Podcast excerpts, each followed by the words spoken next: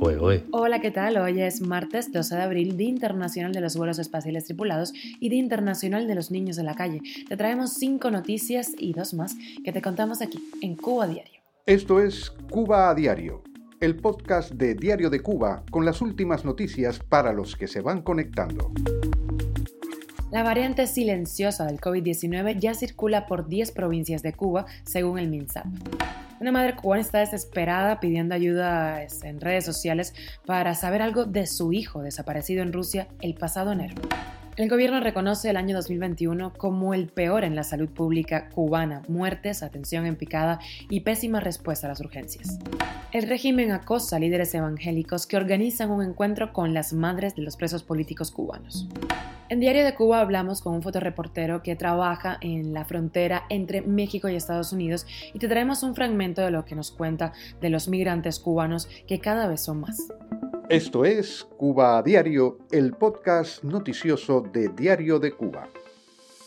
La variante BA2 de Omicron, la más contagiosa del COVID-19 conocida hasta la fecha, circula por al menos 10 provincias del país. Eso lo informó el Ministerio de Salud Pública de Cuba.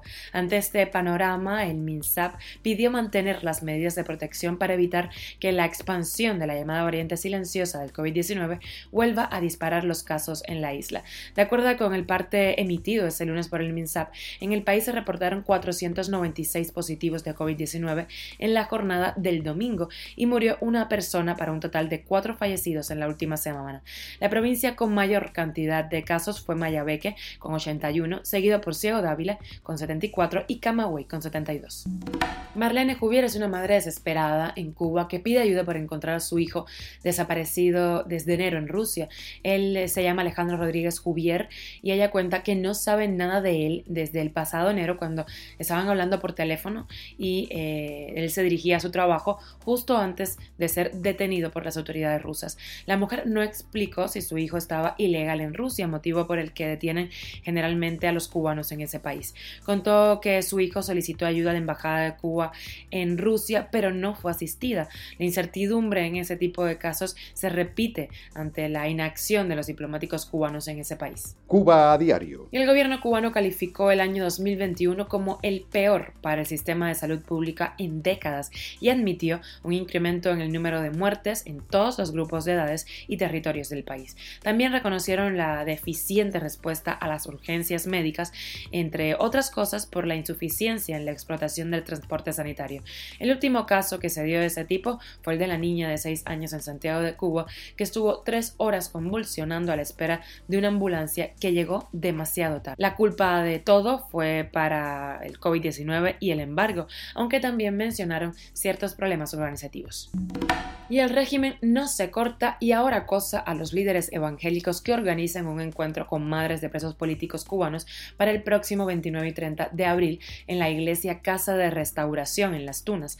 De hecho, el apóstol Mario Mallín, Jorge Travieso y su esposa Belmis Adriana Medina fueron detenidos este lunes en Las Tunas después de que funcionarios los visitaran el fin de semana para disuadirlos de su idea de este encuentro. Así lo informó en Facebook el pastor bautista Mario Félix eh, También fueron citados por la policía política Rolando Garrido, administrador de la iglesia, y el pastor Arcel eh, Domínguez, que colaboraban en la preparación de este encuentro, que ofrecería comida y hospedaje gratuito para las madres que residan fuera de la provincia. Cuba a diario. Y ayer en Diario de Cuba hablamos con el fotógrafo, fotoreportero en realidad, Auden Cabello, quien documenta los cruces fronterizos entre México y Estados Unidos, y él ha grabado las reacciones de los cubanos que consiguen suelo estadounidense. Cada vez son más. Estamos hablando de un éxodo similar al del Mariel. Esto es lo que nos cuenta. Bueno, de hecho, este, están saliendo varios artículos que están comparando esta crisis eh, migratoria y lo comparan con el Mariel, ¿no? Por la, por la cantidad de cubanos que están cruzando en estos momentos. Y efectivamente son quienes están cruzando em, por toda la frontera de, de Texas con México. La mayoría son cubanos y venezolanos.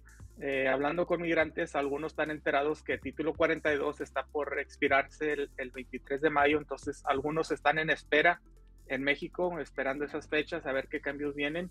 Y es cuando van a intentar de nuevo aquellos que ya han sido deportados o igual que sería la primera vez que van a intentar. Si quieres ver la entrevista completa, ve la página de Diario de Cuba. Él también habló de los peligros del río Bravo y de que están cruzando familias enteras con niños incluidos.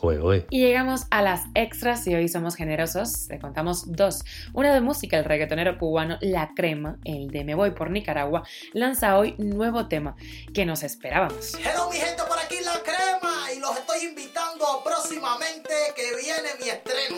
¿Cuál estreno? La dictadora de mi corazón. Espéralo pronto. La dictadora de mi corazón. ¿Les suena? Estaremos muy pendientes de las reacciones a esta nueva canción.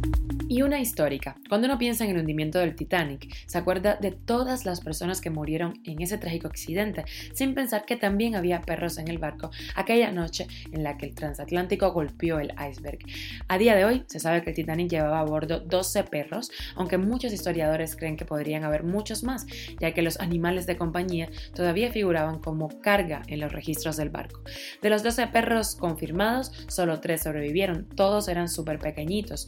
Ana Elizabeth Isan, de 50 años, fue una de las pasajeras que viajaba con perros, un danés grandísimo, y hay registros de que la mujer lo visitaba cada día en las perreras. Ana Elizabeth fue una de las pocas que logró sentarse en un bote salvavidas, pero no había sitio para su perro, que era demasiado grande. Ella decidió dejar su asiento libre y morir con su perro a bordo del Titanic. Sus cuerpos fueron encontrados abrazados unos días después en las aguas heladas del océano. Esto es Cuba a Diario, el podcast noticioso de Diario de Cuba, dirigido por Wendy Lascano y producido por Raiza Fernández. Gracias por estar del otro lado cada día de lunes a viernes contigo. Estamos en Telegram, Spotify, SoundCloud, si estás en Cuba usa VPN, Apple Podcast y Google Podcast y también nos puedes escuchar en nuestras redes sociales.